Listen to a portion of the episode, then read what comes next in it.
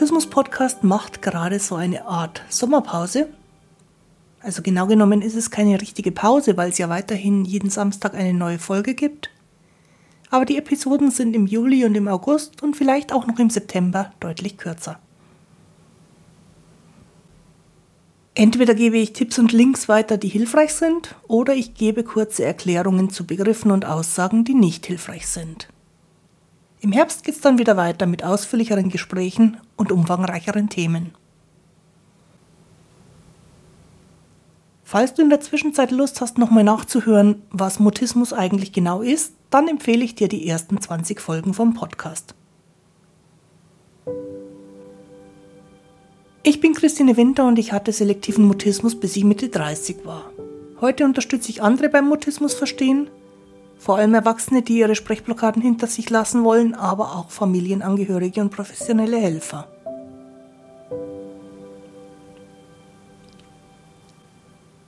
Grüß dich und schön, dass du da bist.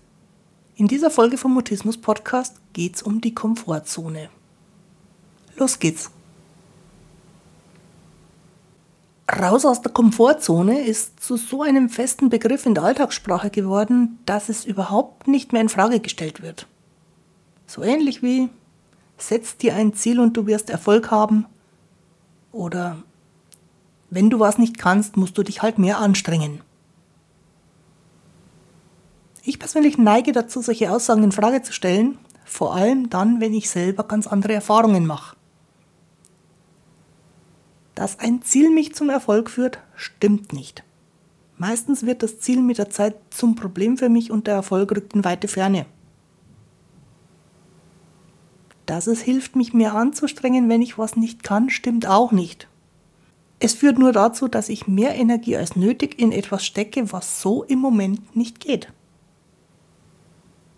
Und dass ich raus aus der Komfortzone muss, ist auch Blödsinn. Die gesamte Idee von der Komfortzone beruht im deutschen Sprachraum scheinbar auf einem sprachlichen Missverständnis. Auf Englisch spricht man von der Comfort Zone. Auf Deutsch spricht man von Komfort, was sehr danach klingt, als ob jemand auf dem Sofa sitzt, Chips futtert und Netflix bis zum Ende guckt. Und tatsächlich meinen wir mit Komfortzone, dass man faul und nutzlos untätig rumsitzt. Comfort auf Englisch heißt was ganz anderes, nämlich sich selber gut tun, sich versorgen, für sich gut sorgen können, liebevoll mit sich umgehen, Trost geben, Trost finden, gut mit sich sein. Und Komfort bezieht sich auch auf andere Menschen, für die man das Gleiche tun kann. Ob man währenddessen aktiv ist oder auf dem Sofa liegt, ist egal. Es geht nicht um den Komfort, es geht um den Trost und um die Fürsorge oder auch die Selbstfürsorge. Eine Comfort Zone ist überall da, wo es einem gut geht. Und vor dem Hintergrund ist raus aus der Komfortzone das absolut Dümmste, was man jemandem empfehlen kann.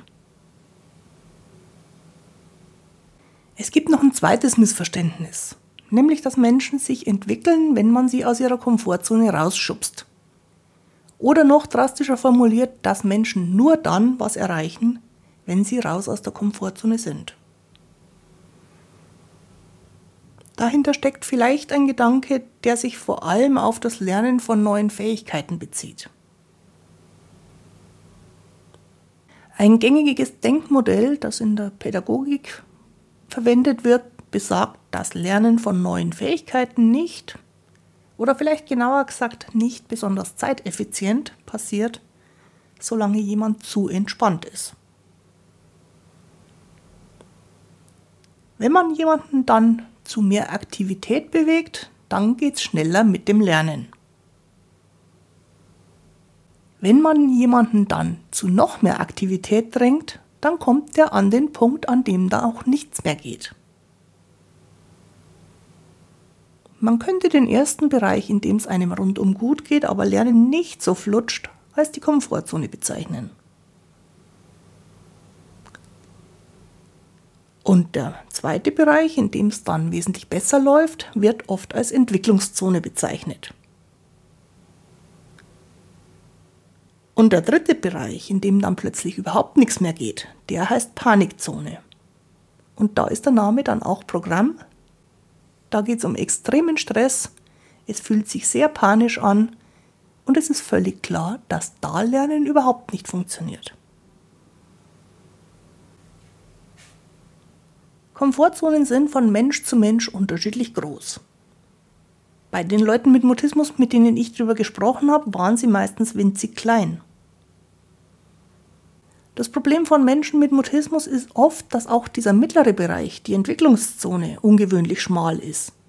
Und deswegen landen die bei der kleinsten Bewegung raus aus der Komfortzone unmittelbar in der Panikzone. Die Grundvoraussetzung für eine Entwicklung ist daher, dass erstmal sowohl in der Komfortzone als auch in der Stretchzone mehr Raum entsteht. Denn nur dann ist ja da genügend Platz für neue Erfahrungen, ohne dass man sofort in die Panikzone fällt. Und nur wenn die Panikzone so weit weg ist, dass man sie nicht versehentlich erreichen kann, macht der Satz, geh doch mal raus aus der Komfortzone Sinn. Solange das nicht gegeben ist, gilt das Gegenteil. Geh doch mal rein in die Komfortzone. Gib dir Trost, gib dir Selbstfürsorge und tu dir gut. Auf meiner Internetseite christinewinter.de-mutismus-podcast oder direkt in deiner Podcast-App in der Beschreibung zur heutigen Folge findest du einen Link zu einem Text von mir über die Komfortzone. Jetzt wünsche ich dir eine gute Zeit. Bis zum Wiederhören. Tu dir gut. Mittendrin in der Komfortzone. Deine Christine Winter.